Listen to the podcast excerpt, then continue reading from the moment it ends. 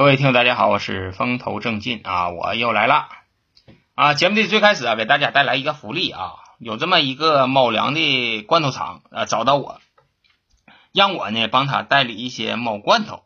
哎，我不知道你们大家有没有养猫的啊？家里养猫的，有养猫的朋友啊，赶紧找我啊，赶紧找我。他给我提供的这个猫罐头啊，比这个拼多多的价钱还要低啊，还要低，而且呢，质量非常非常的有保证。我看了一下啊。我上网看了一下哈，它这个品牌啊是猫粮类的一个头部品牌，质量呢是绝对的有保障，但是给老沈的价格呢特别特别的低啊，就是为了想支持一下老沈的这个节目，在这里呢老沈不想多挣钱啊，这个猫罐头有很多款，任何的一款我都低于网上的价格卖给各位，所以说家里有养猫的你就赶紧私下联系我，加我的微信风头正劲一九七八就完事儿了。另外呀，前一阵子卖那个榛子，有很多的听友啊也收到货了啊，收到货以后啊，好评连连啊。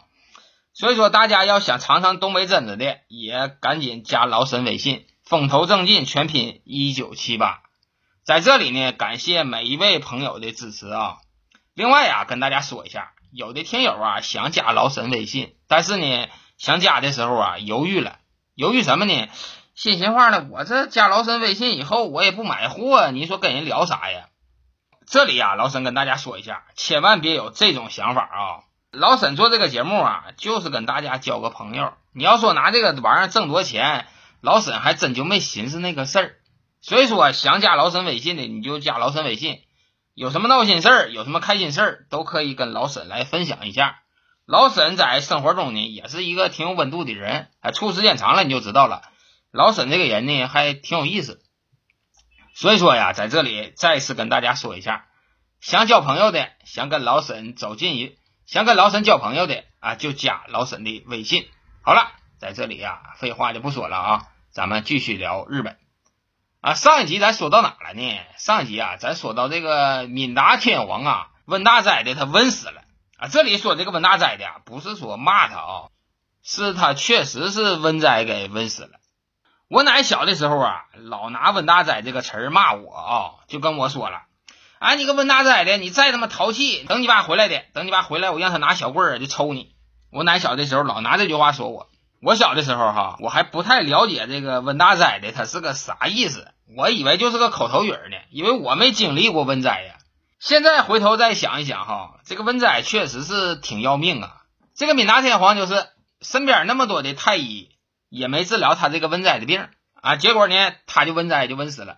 瘟死了以后啊，他留了一个大的罗烂，什么罗烂呢？就是他死之前呐，没有指认下一届的天皇是谁啊。这个事儿可太要命了啊！当时的热门人选呐有两个，一个呢叫慈边皇子，另一个呢叫血雾部皇子，他俩是闽达天皇的兄弟。哎，日本天皇这头呢，他是这样。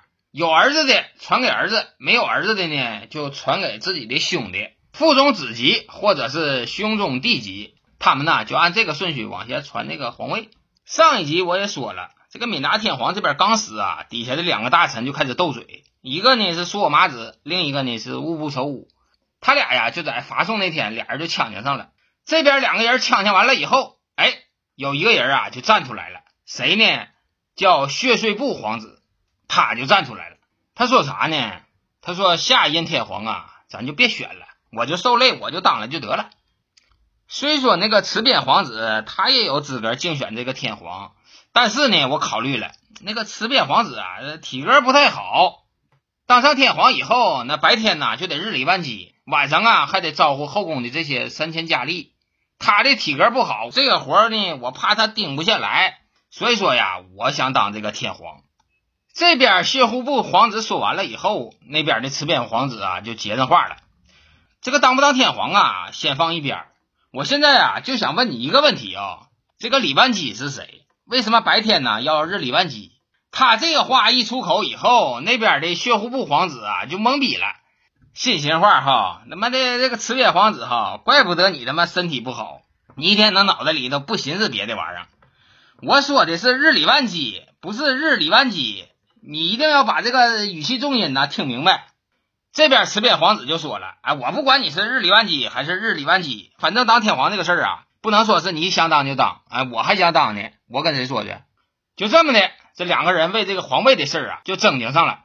你记住哈，一个国家也好，一个企业也好，一旦有可以争抢的位置出现的时候，就是这个国家这个企业暗流涌动的时候。咱打个比方哈，比方你现在上班的这个单位啊，你单位这个老大呀，让车给撞死了。”他没死之前，他底下这些二把手、三把手，哎，你看那都是其乐融融的，围绕在老大身边。但是只要这个老大一死，这个位置一空出来，到时候啊，就开始各立山头，在底下开始偷摸运作了。没有这个位置之前，大家都是你好我好大家好。这个位置出现了以后，那大家呀就都是仇人。咱这里不说老大让车撞死了啊，咱就说有一个加薪的机会。假如说啊。你在这个单位，在这个科室里，一共是六个人或者是四个人。现在有这么一个机会，有一个人啊可以加薪一千块钱，就从你们这四个人里头选。为了这一千块钱，哎，你得讨好领导，你得走关系，你得拉帮结伙的让人帮你说好话。本来挺融洽的关系，一下子呢就变成对立关系了。这里呀不因为别的，只因为你们之间呐存在可以争夺的东西，哎，所以你们呐就对立了。一千块钱尚且如此，何况那是一个天皇的位置呢？所以说，这个天皇之间呐，争夺的非常非常的激烈。这呀，无可厚非，他呀就是人性的一部分。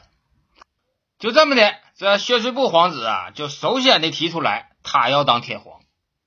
但是哈，这个血税部皇子他办错了一件事儿，什么事儿呢？他呀就没听说过中国的一句话，中国的俗话啊，俗话是这么说的。出头的船子啊，他妈先烂，为啥他没听着过呢？就是因为当时啊，还没派遣唐使去中国呢，中国的文化呀，他还没学到呢。中国的文化是这样哈，就是谁先张嘴谁先死啊。就比如说哈，就比如说你跟一帮朋友出去吃饭去，假如说你先张嘴了，你说，哎，今天晚上谁请客？那不用说，那指定是你请客。为啥你请客呢？就他妈因为你张嘴了，所以说这个事儿就得磕你坑。当这个天皇的这个事儿也是这样，这个事儿啊，应该放在私底下来操作的。你一旦把这个事儿挑明了，哎，我想当这个天皇，那妥了，那你就成为众矢之的，哎，你就当不上这个天皇。按理说，这个血税部皇子他的能力呀，比那个持边皇子确实是强，但是呢，你得懂得韬光养晦，哎，你得眯着一些什么事儿啊，你得偷摸的办，你不能这么大张旗鼓的。结果呢，他就犯了这么一个大忌啊！他先提出来了啊，我想当皇子，一下呢就把他自己的野心给暴露了。你这一暴露以后，所有的人呐都会防着你。本来挺主动的一个事儿，一下子呢就让他给干被动了。这个二货玩意儿，这血税部皇子他想当天皇，实际上他是有靠山的啊。他的靠山是谁呢？他的靠山呐就是掌握兵权的务部氏啊，也就是务部首武。他俩呢是穿一条裤子的。搁这里呀，我说一下，说这个定天皇这个事儿，谁说了算啊？这里呀，其实谁说了也不算，需要大家呀在一起商量。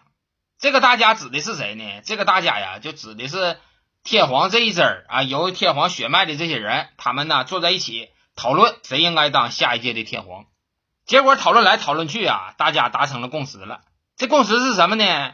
下一届天皇啊，就不能让这个血税部皇子来当。这个人呐，太他妈跋扈。如果说让他当天皇了以后，咱们的日子啊都不会好过。哎，还不如说选一个性格比较温和的这个持边皇子呢。所以说，大家的决定啊，就想拥立这个持边皇子当下一任的天皇。结果一投票，哎，不出所料，这个持边皇子啊中标了，他呢就成了下一届的新任天皇，成为了永明天皇。这结果一出来以后，这血税部皇子就接受不了啊。新鲜话了，妈的，我这个能力比那个池边皇子那不是说高的一点半点啊？为什么最后落了这么个结果呢？哎，他就想不通这个事儿。这个事儿啊，其实谁也不赖啊，就赖他自己。他要是不那么张狂啊，也许这个天皇他就当上了。谁让他自己那么跋扈了？你说你平时要是对大家好点私下的搞点小动作，是不是这个事儿就成了？所以说这事儿啊，这谁也不赖，就赖他自己个儿。这个事儿啊是定下来了，但是呢还没宣布呢啊，有这么一个窗口期。这时候啊，这个血税部皇子就寻思，不行，我还得找一个硬死人啊帮我说说话。那万一要是能扭转这个局面呢？是不？结果呢，他就想到了一个人这个人是谁呢？这个人啊，就是敏达皇后，就是敏达天皇的媳妇儿，叫崔无姬。这个崔无姬跟他有什么关系呢？按伦理上来讲，她是他的嫂子啊，这是一个身份。另外呢，她还是他的姐姐，还有一层关系呢，就是她是他以前曾经追求过的一个对象。哎，就这个日本的历史哈，就特别特别乱。我看他们这个书啊，看一会儿啊，我就得把这个书啊往前翻一翻，因为一看呢我就乱了，我不知道人和人之间是个什么关系。上一次出现这种情况的时候，还是我看《红楼梦》的时候哈，那前呢我就觉得挺乱啊，结果这次我一看这个日本历史呢，我是彻底的崩溃了。这里是亲亲套着亲亲，是乱伦套着乱伦，人物关系啊就是特别的复杂，他们之间呢就全是亲戚，就没有外人的事儿，就因为这几层关系。所以说，这个血税部啊，就找到这个崔无姬啊，想让他呢给说句话，让他当这个天皇。当时这个崔无姬在哪待着呢？他呀没在别的地方，在病宫呢。这个宾宫啊，其实就是遗体告别大厅。哎，那个棺材往当间一放啊，到了日子以后下葬，给埋了就完事了，就这么一个过程啊。当时有那么一个地方叫宾宫。这崔无机呀，别的地方不能去，他呢就得天天搁那待着。这个血税部啊，就上那去找他去了。啥时候去的呢？是挑在半夜去的。哎，他为什么要半夜去呢？这个事儿办的必须得掩人耳目啊。晚上的时候人少，他就掐这个点儿，大半夜去的。到了病宫一看，哎，确实这个崔无姬啊自己在那守灵呢。一看这四下无人，这时候的机会可挺好啊。这个血税部皇子啊就寻思，我赶紧的把我要办的这个事儿啊，我跟他说一下，让他呢给我使使劲啊，意思就是说。哎，我想当天皇，你看你背后能不能使把劲？要是这个事儿真成了以后，我呢就少不了你的好处啊。基本上啊，就这三两句话就说完的事儿。咱们现在再说一下这个崔无姬啊。据日本的史料记载，这个崔无姬是当时日本的第一美女呀。这个血税部皇子追求过这个崔无姬啊，虽说这个崔无姬是他姐吧。但是呢，人家日本天皇这边啊，百无禁忌啊，只要说年龄相当啊，发育成熟了，他们之间呢就可以互相交配。这个血税部皇子啊，就曾经看上过这个崔无姬，但是呢，后来这个崔无姬啊，没跟他，就嫁给这个敏达天皇了，成为敏达天皇的媳妇了。但是啊，这个血税部皇子总感觉说崔无姬可能是对他还残存一点别的想法，只不过说以前敏达天皇没死。他呢，把这个感情啊就给压住了，就没表现出来。现在敏达天皇死了，说不定呢，俺俩以后啊还能有点戏。这不是血税部皇子凑到崔无姬跟前去了吗？这个崔无姬呀本来就漂亮，由于守孝啊，他还穿了一身白，再加上灯光还有点暧昧，再加上他就是这么一个人在那待着，结果啊，这个血税部啊就把自己要来干什么事啊，他给忘了。那浑身的血呀，就全涌到下半身去了，哎，上半身就放弃思考了。看着这个崔无极以后，哎，就起了人心了，上去啊，就跟崔无极说：“哎呀，嫂子，你是真漂亮啊！我看你看这么多年呢，我都没看够。”崔无极这边他也不傻呀，一看血税部皇子说这话，那很明显就在这性骚扰呢。然后啊，就跟那个血税部皇子就说了：“那个老弟啊，你哥这边刚死。”你呀，不应该跟你嫂子说这么轻浮的话。咱俩呢，虽说之前呢有那么一段，但是那都是以前的事了，过去就让它过去吧。这边呢，你给我点面子，你也给你哥点面子，咱把这个事儿啊顺顺当当的办了。你别在这个病宫里啊跟我在这耍埋汰。哎，这小脸一绷啊，就给这个血税部皇子啊给制止了。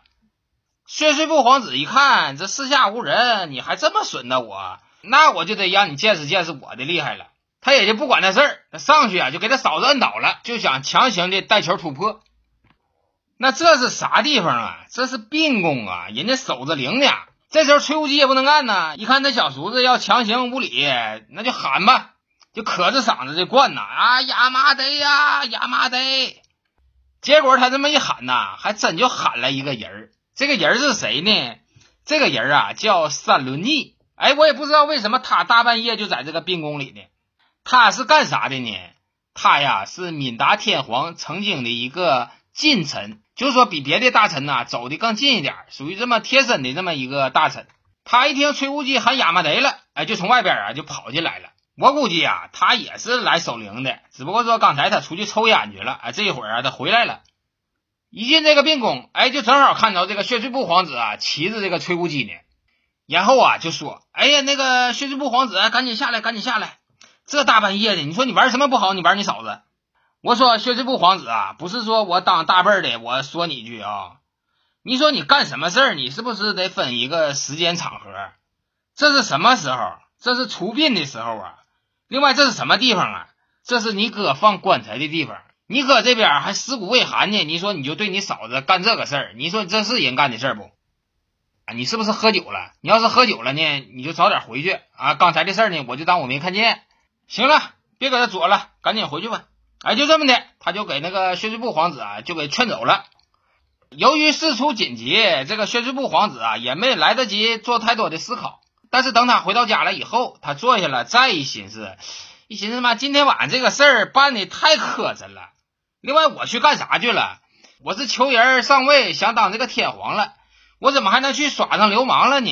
另外呀，这个事儿，哎，怎么还让三轮逆看到了呢？他说他是不往外说，但是这个事儿传的是最快的。如果说他真往外说了这个事儿以后，那你说我以后想当天皇，这事儿不就他妈凉了吗？哎呀，一想到这里呀，血之部皇子就直扇自己的耳光啊！哎呀，一寻思他妈的，就是裤腰带没扎紧，给自己惹这么大一个祸。很多的时候都是这样啊，就是有很多的成功人士，最后倒就倒在了自己裤腰带没扎紧，哎，就是说下半身考虑问题了。这个血税部呢，就是面临了这么一个情况。这血税部啊，其实有点后怕，后来呢，他就把这事跟谁学了呢？就跟他那个死党务部守武，就跟他说了。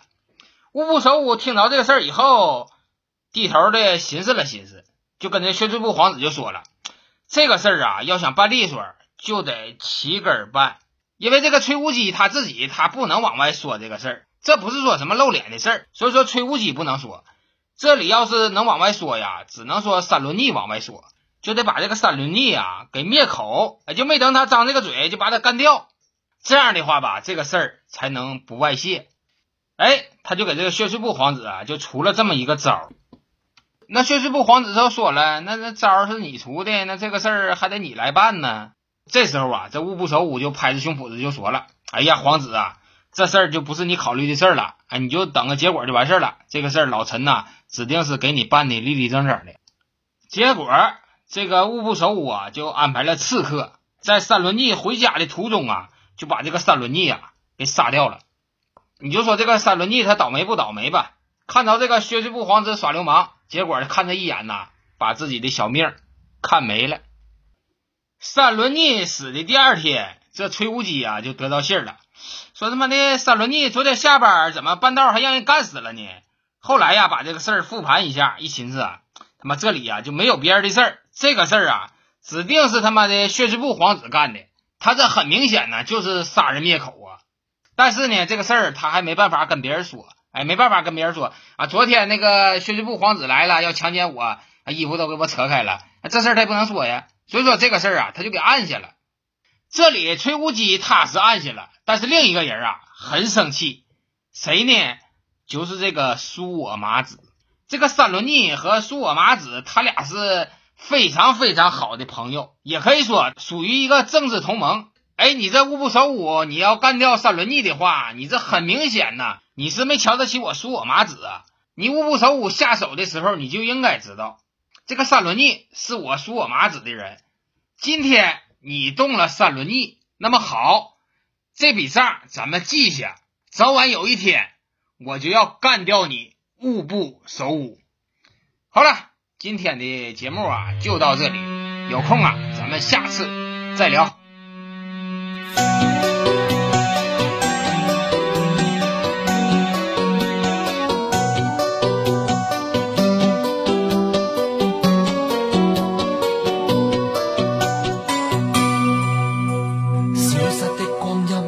在风里，仿佛想不起再面对。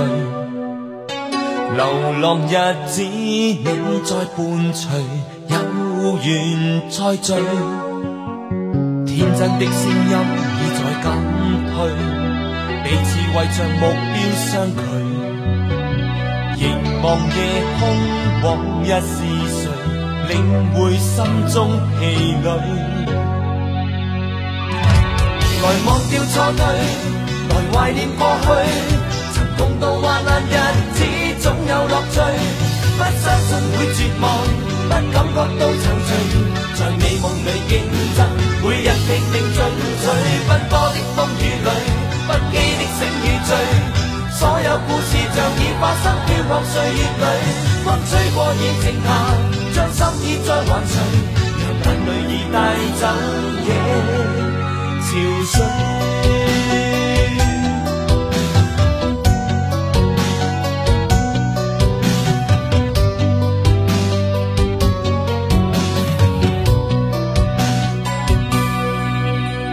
天真的声音已在减退。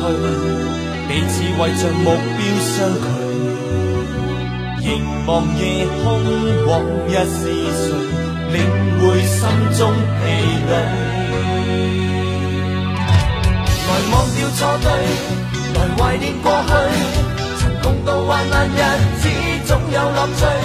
不相信会绝望，不感觉到踌躇，在美梦里竞争，每日拼命进取，奔波的风像已发生，飘泊岁月里，风吹过已静下，将心意再还谁？让眼泪已带走夜潮水。